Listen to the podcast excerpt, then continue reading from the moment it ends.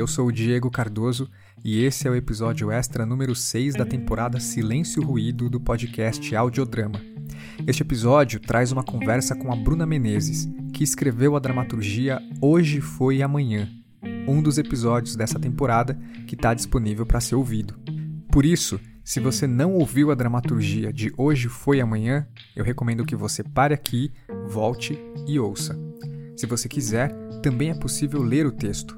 A dramaturgia de Hoje Foi Amanhã está publicada num livro digital disponível gratuitamente no site da editora Efêmera. O link para o livro está na descrição desse episódio. Na conversa a seguir, a Bruna descreve as ideias que motivaram a escrita dessa dramaturgia e conta um pouco sobre como foi o processo de criação.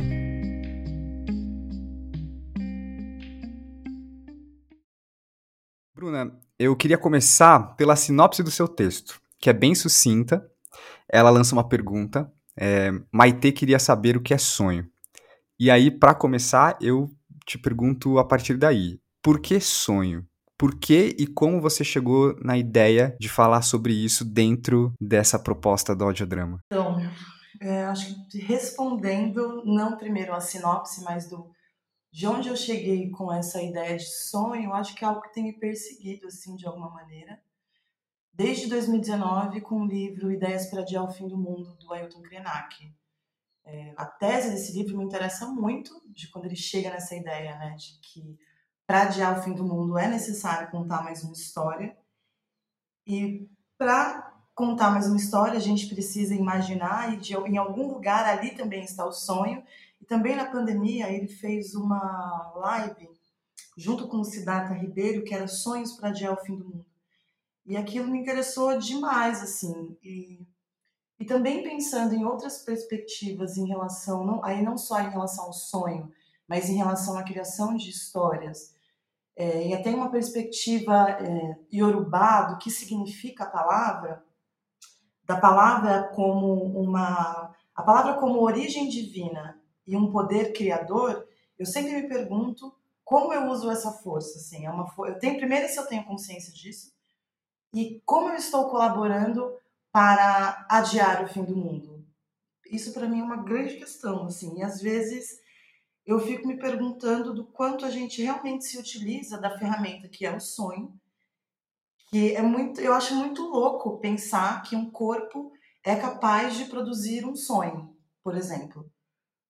E qual é a dimensão ou a vazão que a gente dá para isso, assim? Uhum. Outra coisa que me interessa, e, enfim, aí também tem um pouco de, do que eu já disse até agora, né? Eu acho que tem também uma perspectiva ocidental muito forte é, desse distanciamento do sonho. E aí, no meio do caminho, eu descobri uma tese de doutorado da Hannah Sibeli, chama O Desejo dos Outros, uma etnografia dos sonhos Yanomami. E, enfim, ela vai narrar todo o trabalho que ela fez, enfim, trabalho de campo, enfim, e a pesquisa dela vai mergulhar sobre o que é o sonho para os Yanomamis. E não existe uma diferença, porque sonho é vida. Então não é algo separado. É como se o sonho pudesse dizer alguma coisa que já aconteceu, é, ou que o sonho pudesse passar uma mensagem do que pode acontecer. E isso me interessa muito. A própria ideia né, do livro né, do Davi Copenal, A Queda do Céu, nasce a partir de um sonho. Então, acho que essa ligação entre. que não é uma ligação, porque é a mesma coisa, né, do indivíduo e o sonho, uhum. é algo que me interessa muito. E eu acho que é extremamente ocidental, alguém que quer saber o que é sonho, porque não consegue se conectar com algo que é produzido pelo seu divino. Assim. Eu acho que, para mim, isso me interessava é, de investigar uma figura que é desconectada do que, do que pode produzir enquanto criação e interferência de mundo. Assim, para mim, a, a piração começou um pouco nesse sentido. Nossa, que impressionante porque eu fiz uma leitura do textos e eu já recentemente eu já tinha passado por umas, já tinha ouvido algumas coisas relacionadas a sonho na visão dos povos originários. Tem um episódio desse podcast muito bom que tá rolando agora, que é o Rádio Novelo Apresenta. É... E aí tem uma, uma das histórias, eles contam de um avião que caiu e o problema que isso causou tanto para as famílias, né, das pessoas que estavam naquele avião, o avião se destroçou no ar, assim, caiu no meio da floresta e caiu em terra indígena. E aí os indígenas queriam uma reparação, porque eles não podiam mais viver ali, porque aquele lugar tinha virado um cemitério para na visão deles, né? Enfim, aí o episódio conta todo esse embate com a companhia aérea, eles precisando explicar na visão deles por que que eles não poderiam continuar ali. E aí conta que eles ajudaram as equipes de busca a partir dos sonhos que eles tinham para descobrir onde as os destroços estavam, corpos estavam. E aí, se eu não me engano, tem até um indígena que, que, que faz um relato disso também, e aí ele marca essa diferença, né, de que os, o homem branco sonha com ele mesmo, enquanto os indígenas não, eles, o sonho tem outro significado. Sim, porque parte de uma lógica, né, de, é, um, é, um, outro mito fundante, assim, então o mundo é completamente insignificado, e isso de que os brancos sonham com eles mesmos me marca muito uma fala do Krenak que ele diz é, o homem branco só sonha consigo, consigo mesmo e com, as suas conta com a sua conta bancária. Uhum. é isso, assim, às vezes rola de, de sonhar com quanto você tem no banco, assim, porque a gente não consegue criar uma outra, uma outra relação com o sonho que a gente é capaz de produzir, né? com, com o divino. E eu acho isso muito assustador. E ao mesmo tempo, a dúvida da Maitê se torna muito potente nessa perspectiva, porque uma pessoa querer saber o que é sonho, dentro dessa perspectiva ocidental, vamos dizer assim, é uma pergunta muito simples de responder. Mas uma pessoa querer entender o que é sonho e não ter o vocabulário que existe para poder falar de sonho mesmo é algo muito mais provocador, né? Maitê querer saber o que é sonho é um pouco um dado de que ninguém sabe o que é sonho. Quando Pedro sonha com ela, ele sonhou com ele e com ela, né? De novo, ele sonhou com eles mesmos, assim. O sonho tá nesse lugar habitual. E aí eu acho que a pergunta que ela faz, mas espera aí, o que é sonho? Eu acho que isso amplia muito, né? A, a, a inquietação da, da personagem, a proposta do texto. É, porque isso, esse subtexto, né, que eu trouxe agora, eu não coloquei no texto, até porque para mim não fazia muito sentido, é, não, não seria coerente, visto que eu não estou trabalhando com uma perspectiva, é, com uma outra cosmologia, né? Me pautei para a cosmologia ocidental, né, para o mito fundante ocidental, e para mim ficaria mais eu achei que não, não seria coerente. E, e, o que eu tentei aprofundar dessa figura que não consegue saber o que é sonho ou como faz para sonhar em algum momento que ela pergunta isso, é dessa prisão na realidade e nessa prisão da concretude, da concretude da cidade, a concretude urbana, ou ainda a concretude das narrativas é, de imprensa, que a gente é bombardeado o tempo inteiro e você só se conecta com isso. Uhum. Com que esse indivíduo consegue se conectar além do que, do que já é dado, assim? Então, dessa pessoa que está no seu cotidiano, que tem ali uma, um hábito, é, ou com a televisão, ou com a internet, de sempre estar tá sendo bombardeado por notícias que podem ser, tanto que eu já abro o texto falando sobre o episódio, né, que aconteceu em São Paulo, que o céu escureceu às três da tarde por conta de uma queimada. E aí é um processo inverso, né, porque nada, ela não questiona nada a respeito disso, porque é só uma notícia e é só mais uma coisa bizarra que está acontecendo no mundo, mas o que essa figura está mais preocupada é sobre que horas ela vai chegar no trabalho, ou a sua subjetividade, porque esse é o indivíduo ocidental. Estou mais preocupado com a minha angústia, com o que eu estou escutando, com as vozes, com a janela do metrô, mas assim, e daí que é três da tarde e o céu está escuro, assim, acho que, que eu, a minha dor é muito maior, eu acho que tem uma, um excesso dessa singularidade e, enfim, que foi o que eu tentei investir nela. Eu não durmo direito. Eu não sinto eu não me sinto no agora. O que me diz que o meu coração bate é o relógio. Eu nem sei se eu suportaria escutá-lo. Eu até escutaria uma música agora. Mas eu não sei o que prende a minha atenção. Nada que eu ouço é o que eu gostaria de escutar. O ritmo não agrada, as letras não me prendem. A janela do metrô é mais interessante quando passa pela Zona Leste. Dá para ver a rua. Tudo passa rápido demais.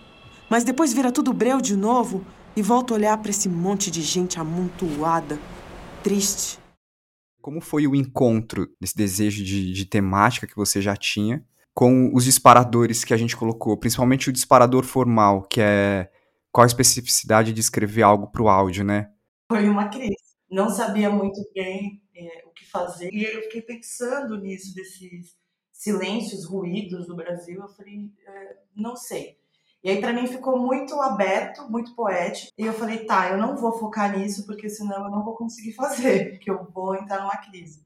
Eu falei, talvez seja melhor eu entender qual é a ideia que eu tenho é, e como ela pode fazer parte, é, como é que ela se encaixa dentro do, do, disparador. E aí, em relação ao áudio, principalmente pensando na perspectiva de sonho, que é extremamente imagético, e principalmente quando eu comecei a escrever as primeiras versões, intuir que é algo extremamente verborrágico, que uma pessoa só fala, eu falei, cara, isso não funciona. Porque escutar uma pessoa só falando na mesma toada, por mais que tenha ali uma série de interferências sonoras, enfim, que foram desenvolvidas, é, eu falei, não, isso aqui não dá. Então foi, uma, foi muito interessante trabalhar com uma outra ferramenta e me dar conta de que algumas coisas que funcionam, claro, né, para um texto teatral, não daria conta para alguém que só está escutando, que não está vendo uma imagem.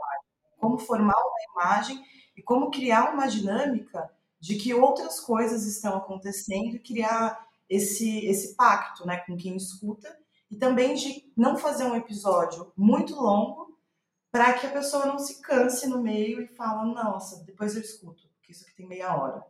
Mas isso ficou me acompanhando, assim, durante o, o processo de escrita e é muito interessante perceber como é completamente diferente escrever para quem só escuta. É um pouco perturbador, na verdade, mas... E aí daí que você chegou nas notícias, porque o texto se organiza intercalando notícias jornalísticas, né? Que tem você já citou elas aí, que evidenciam alguns casos mais de ordem coletiva e coisas bem ruins, assim, eu diria. Como, como foi isso? Como se deu? Como você chegou nesse recurso? Tem a ver com essa, essa busca também por uma variação da dinâmica, né, ali da, da coisa do áudio?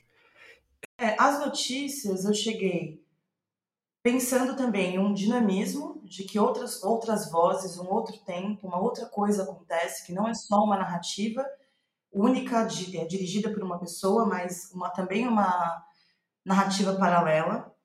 É um modo que eu gosto de escrever. Gosto de escrever com duas ou três narrativas acontecendo em um mesmo texto. E achei que isso poderia ser também um mote dessa personagem, no sentido de que é disso que essa figura se alimenta. Ela está se alimentando, ela só se relaciona com isso. E eu acho que também como uma forma de justificar o mal-estar. E não só o mal-estar pelaquilo que se pensa, pelaquilo que se elabora, é, ou pela tentativa de elaborar, mas de que algo, algo acontece que reverbera naquela figura e que aquele discurso faria algum sentido. E, e também pensando nisso, né, na, na utilização das notícias, é, também como uma tentativa, não é uma tentativa de imagem, mas de alguma maneira para substituir essa imagem de algo que poderia acontecer no palco que justificasse aquela sensação ou aquele pensamento da personagem. Eu acho até interessante que tem um momento que uh, o Pedro pergunta: ainda bitolada com os noticiários? A Maite responde, né? Ainda tá bitolada nos noticiários, né? Não, não tô bitolada. É a realidade. Hum, não dá pra gente fingir que nada tá acontecendo. E aí eu fiquei pensando nisso. A, a Maitê considera que o, o, não sonhar é um problema? O problema da Maitê é mesmo ver tanta notícia? Porque quando ela fala isso, isso revela para mim que, peraí, ela sabe que ela tá vendo muita notícia, né? Não é algo que ela tá sendo bombardeada inconscientemente ou, ou sem percepção disso. Mesmo quando ela é confrontada com isso, de que ela tá mergulhada nisso, ela não enxerga nisso o, o problema, a raiz do problema dela, principalmente com a coisa do sonho, né? Isso, para mim, vem de um lugar é, de observar pessoas no cotidiano é, e também um pouco do que aconteceu e do que acontece no Brasil. Acho que a gente viveu aí fases de que acompanhar as notícias no Brasil em 2020, 2021 era uma grande aventura porque você ligava a televisão, ou você ligava, ou você via alguma notícia na internet às 10 da manhã, à uma da tarde você já tinha uma coisa completamente diferente da mesma história. Então eram vários acontecimentos no decorrer do dia, é, que se você perdesse uma, você já não sabia mais o que estava acontecendo. E eu acho que o Brasil viveu isso por um bom tempo e ainda vive de outras formas. É, eu acho que para mim, particularmente, foi um período bastante perturbador e do quanto isso é viciante. De perceber o quanto em algum momento eu fiquei viciada nas notícias e o quanto isso realmente afeta. Porque você está pensando, você está elaborando aquelas notícias, você está elaborando aquela narrativa no decorrer de um dia, dois, três, porque às vezes a resolução não vem no mesmo dia, vem numa outra semana e você está acompanhando tudo aquilo. Em algum momento, particularmente, eu escolhi não acompanhar, justamente para me poupar emocionalmente é, do que estava acontecendo. Mas muitos amigos e muitos conhecidos, até hoje inclusive, é, acompanham muito as notícias. E eu já fui questionada em algum lugar nesse sentido, ah, mas você está se poupando de ver as notícias, por quê? Você acha que isso vai. É, isso anula a realidade? Isso é um fato. Por que você está fingindo que isso não existe? E eu entendo que, tudo bem, estou fingindo que isso não existe, entretanto, estou fazendo uma escolha de poder criar outras possibilidades de uma realidade, porque só essa, para mim, é pouco. E outra, né? Qual ficção da conta da realidade? Também, sei lá, isso é uma outra questão. Mas, mais do que isso, qual é o modo como eu escolho me colocar no mundo?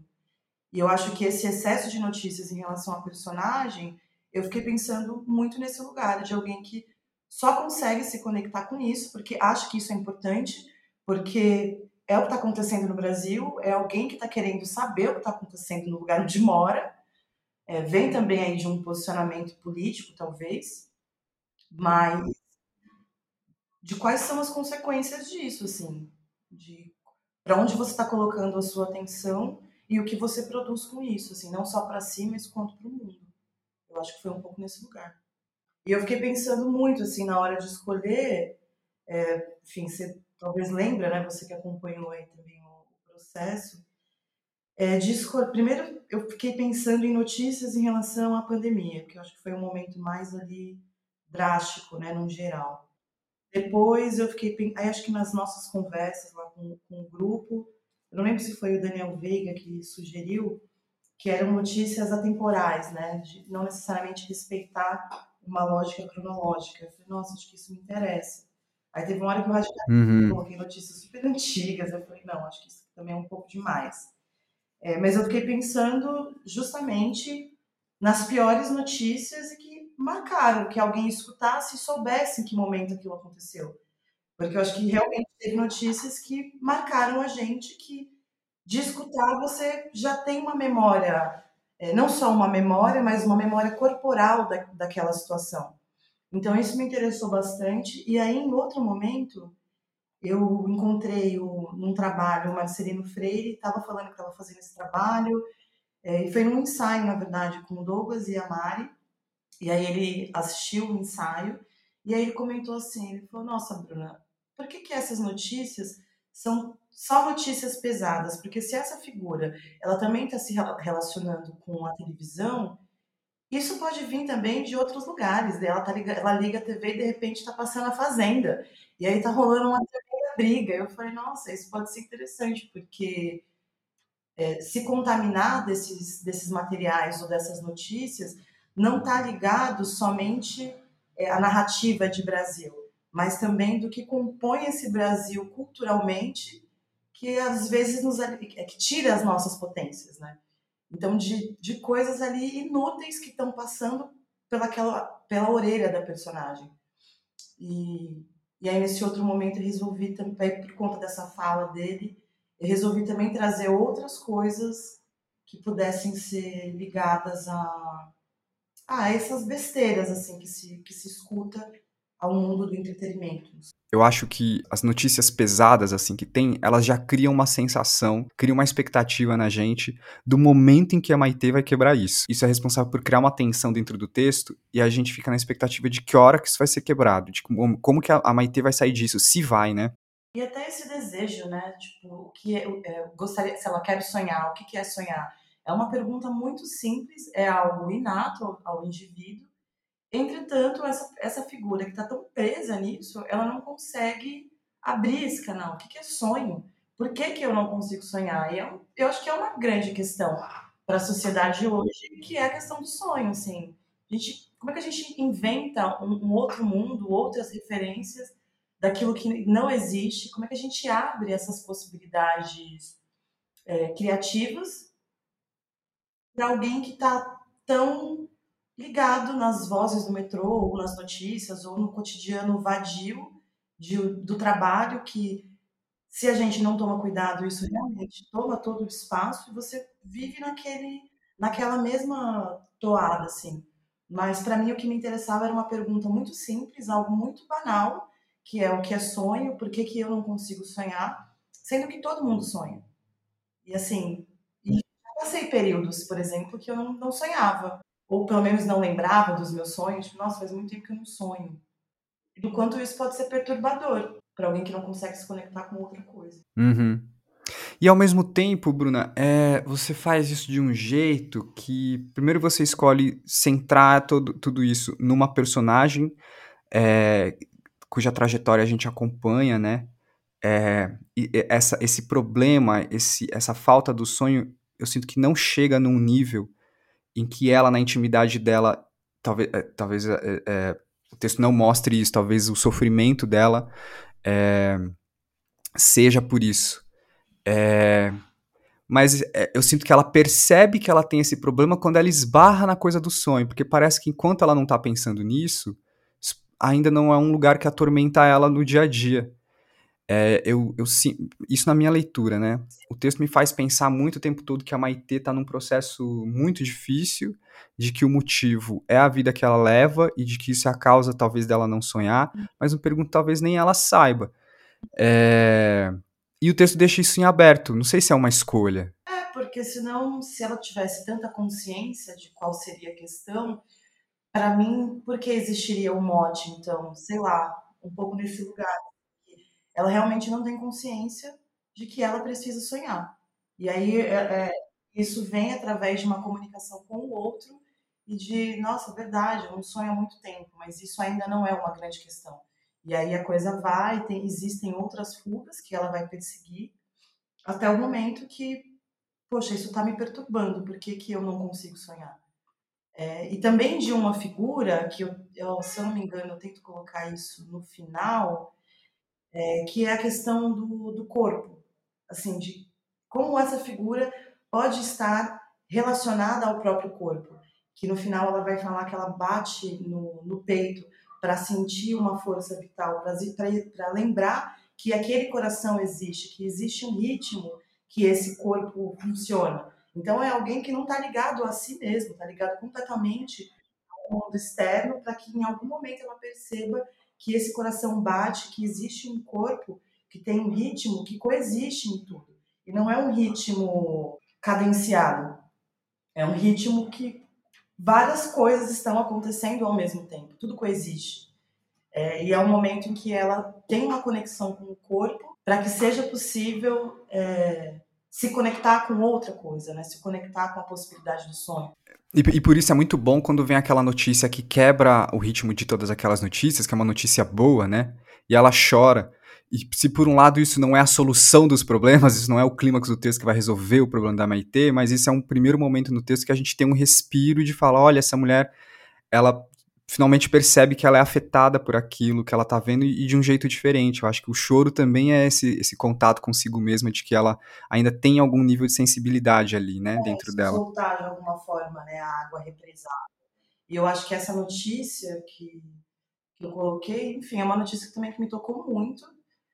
É, me emocionou demais, assim, uma senhora de 93 anos.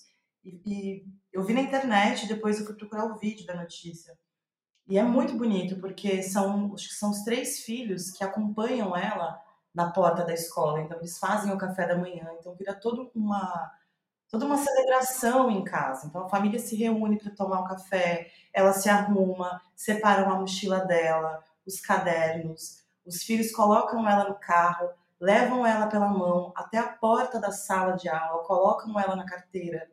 E, e ela dizendo que ela gostaria de ser uma escritora, porque ela quer escrever a história dela, porque ela acha muito bonito quem consegue é, quem, tem, é, quem tem habilidade no escrever, é uma coisa muito incrível, porque isso me retorna a questão do, do Ailton Krenak, de que para mudar para adiar o fim do mundo é necessário contar mais uma história. E que história é essa, né? Como é que você quer contar?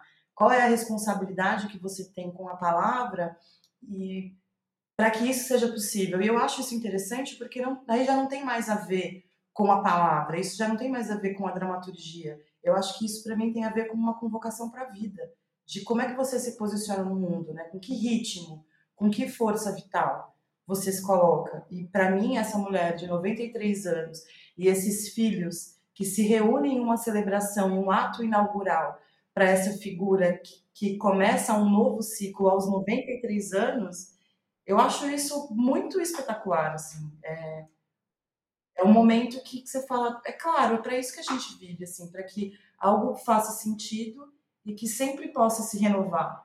Enfim, eu acho que para mim essa, enfim, particularmente essa notícia me tocou demais e eu resolvi colocar ela como uma possível virada assim para para essa personagem que pudesse ser o, o start para descobrir que outras coisas também pulsam e não só é, não só as notícias que estão ali o tempo inteiro, né? Mas que existe um corpo, que existe uma força vital que pode vibrar de uma outra forma. Chorei. Chorei porque um corpo carrega uma memória que sabe que o coração pulsa na mesma frequência das estrelas. Sabe que o silêncio presente em tudo é força vital. Esse silêncio é o que compõe o caminho cardíaco. O ritmo é um modo de se colocar no mundo. Um coração bate, bate, bate, bate e respira. Esse respirar é um ritmo que se sobrepõe ao ritmo da batida cardíaca. Bate, bate, bate, bate, bate, inspira, bate, expira, bate. Tudo ao mesmo tempo. Um ritmo que coexiste. Um corpo que coexiste com bate, bate, bate, bate, respira, bate, expira, bate. Continua ininterruptamente. Por anos. Por uma vida tudo isso alinhado a bate, bate, inspira, bate, expira, bate, alinhado a tudo que é vivo. É no silêncio que a vida acontece. É, é no silêncio que o ritmo do corpo trabalha. Bate, bate, bate, inspira, bate, expira, bate. Fiquei pensando também quando você falou da coisa do corpo, se essa trajetória que você cria de até chegar no corpo, nessa, nesse corpo que passa a sentir, que se percebe, é, chegar nessa notícia mais inspiradora que faz chorar, se essa trajetória que a gente ouve e vê no texto final, é, se ela estava desde o começo, como que essas versões é, abriram caminhos. Chegar no final foi, foi bem difícil. E até porque, como é um texto de uma estrutura fragmentada, é muito móvel. Então, tem uma hora que eu acabo me perdendo, assim, de o que está aconte que tá acontecendo com essas narrativas paralelas. E aí, quando isso acontece, geralmente eu faço, coloco isso em um mural para que eu possa visualizar o que está acontecendo e aí eu separo as narrativas. Aí, de um lado, eu coloquei quais eram as narrativas que estavam acontecendo com a Maitê em relação à trajetória dela e do outro a trajetória das notícias e tentando pensar é, em criar uma palavra de alguma forma para uma sensação. E aí isso, por ser fragmentado, acaba sendo muito móvel. Então, em alguns momentos eu ia modificando uma coisa que estava mais para o final, eu colocava para o início. Então, virou um liquidificador assim, em algum momento. É, e isso de colocar na parede, né, de colocar no mural e sentar na frente, ficar olhando e vendo as possibilidades, me ajuda a entender o que está acontecendo na construção de um texto quando, quando, é, quando eu construo algo mais fragmentado. Digamos que essa é a minha técnica para saber quais são as, as outras possibilidades do texto. E aí, quando chegava no final, eu fiquei com muita dúvida, porque eu falei, tá, mas essa personagem vai se conectar com o quê? É, e aí eu tive, enfim, umas viagens. Eu falei, ah, será que é com, com a natureza? Eu falei, nossa, não, porque é uma virada muito forte para ela. Ela não tem condições ainda de, de se conectar com, com, com a natureza ainda. Ela não está nesse nível. É, foi bem difícil, E aí, sei lá, não lembro exatamente qual foi o momento que eu pensei que poderia ser uma notícia inspiradora. Talvez acho que foi no momento que eu escutei essa notícia da senhora de 93 anos, que eu falei, não, acho que isso pode ser a virada da personagem, ainda pela narrativa e pelo posicionamento em relação ao mundo, assim. Bruna, e para acabar, uma pergunta. Você falou que foi uma crise tremenda aí lidar com os disparadores. Que descobertas você diria que você faz, se fez, dessa investigação da escrita para o áudio? O que que, que que se abre assim? Nossa. É, primeiro, uma coisa se confirma que, que geralmente já nos textos para teatro, uma coisa que me incomoda bastante são rubricas. Eu sempre acho uma, de uma tremenda ingenuidade quando um dramaturgo coloca rubricas, porque isso, um texto, quando vai para a sala de ensaio na mão de um diretor, sim, você já perdeu total controle. Se você colocou uma rubrica, aquilo tem que estar tá dentro da história, porque senão ela não é importante. É, e isso para o áudio ainda se confirma ainda mais, porque não interessa as rubricas, interessa o que está sendo escutado, qual que história é essa, que forma é essa, e a questão da dinâmica, assim, porque Aí, particularmente, eu tenho algo na vida que eu não consigo lidar, que é o tédio. Ele é algo realmente insuportável. E, e de pensar em produzir o tédio na orelha de alguém é muito é também desesperador. E para mim, uma, sei lá, uma possível descoberta que é essa criação de dinâmicas assim, porque se num texto, por exemplo, a gente fala no teatro, né, que às vezes você precisa pegar o público pela primeira palavra, no áudio, como você pega o seu, o seu ouvinte? É na primeira palavra? É, no, é na, primeira, é na primeira cena? Esse disparador, primeiro que ele vai escutar, me parece ainda mais importante do que no teatro, porque isso pode realmente convencer a pessoa a dar o pausa, ou enfim, a pausa nos 4, 5 segundos. Assim. Então, acho que essa dinâmica de de pegar alguém pelo que se escuta, eu achei o desafio ainda maior. Eu acho que talvez essa tenha sido uma descoberta, de que é muito mais difícil convencer alguém que ela precisa escutar aquilo até o final do que no teatro, porque o jogo pode virar, digamos assim, no texto, né? Você tem essa opção, você ainda tem mais uma chance. Já no, no áudio, isso não é possível. Obrigado por ouvir até aqui. Este episódio faz parte da temporada Silêncio Ruído, realizada pelo PROAC, uma produção do podcast Audiodrama e apresentada pelo Governo do Estado de São Paulo por meio da Secretaria de Cultura e Economia Criativa. Se você gostou desse episódio, ouça os demais e indique o podcast para mais pessoas. Você pode seguir o Audiodrama no seu tocador preferido, pode ativar as notificações e até deixar uma avaliação. Assim você não perde nenhum episódio novo. E se quiser, também pode seguir o Audiodrama nas redes sociais. É só procurar por Audiodrama Pod.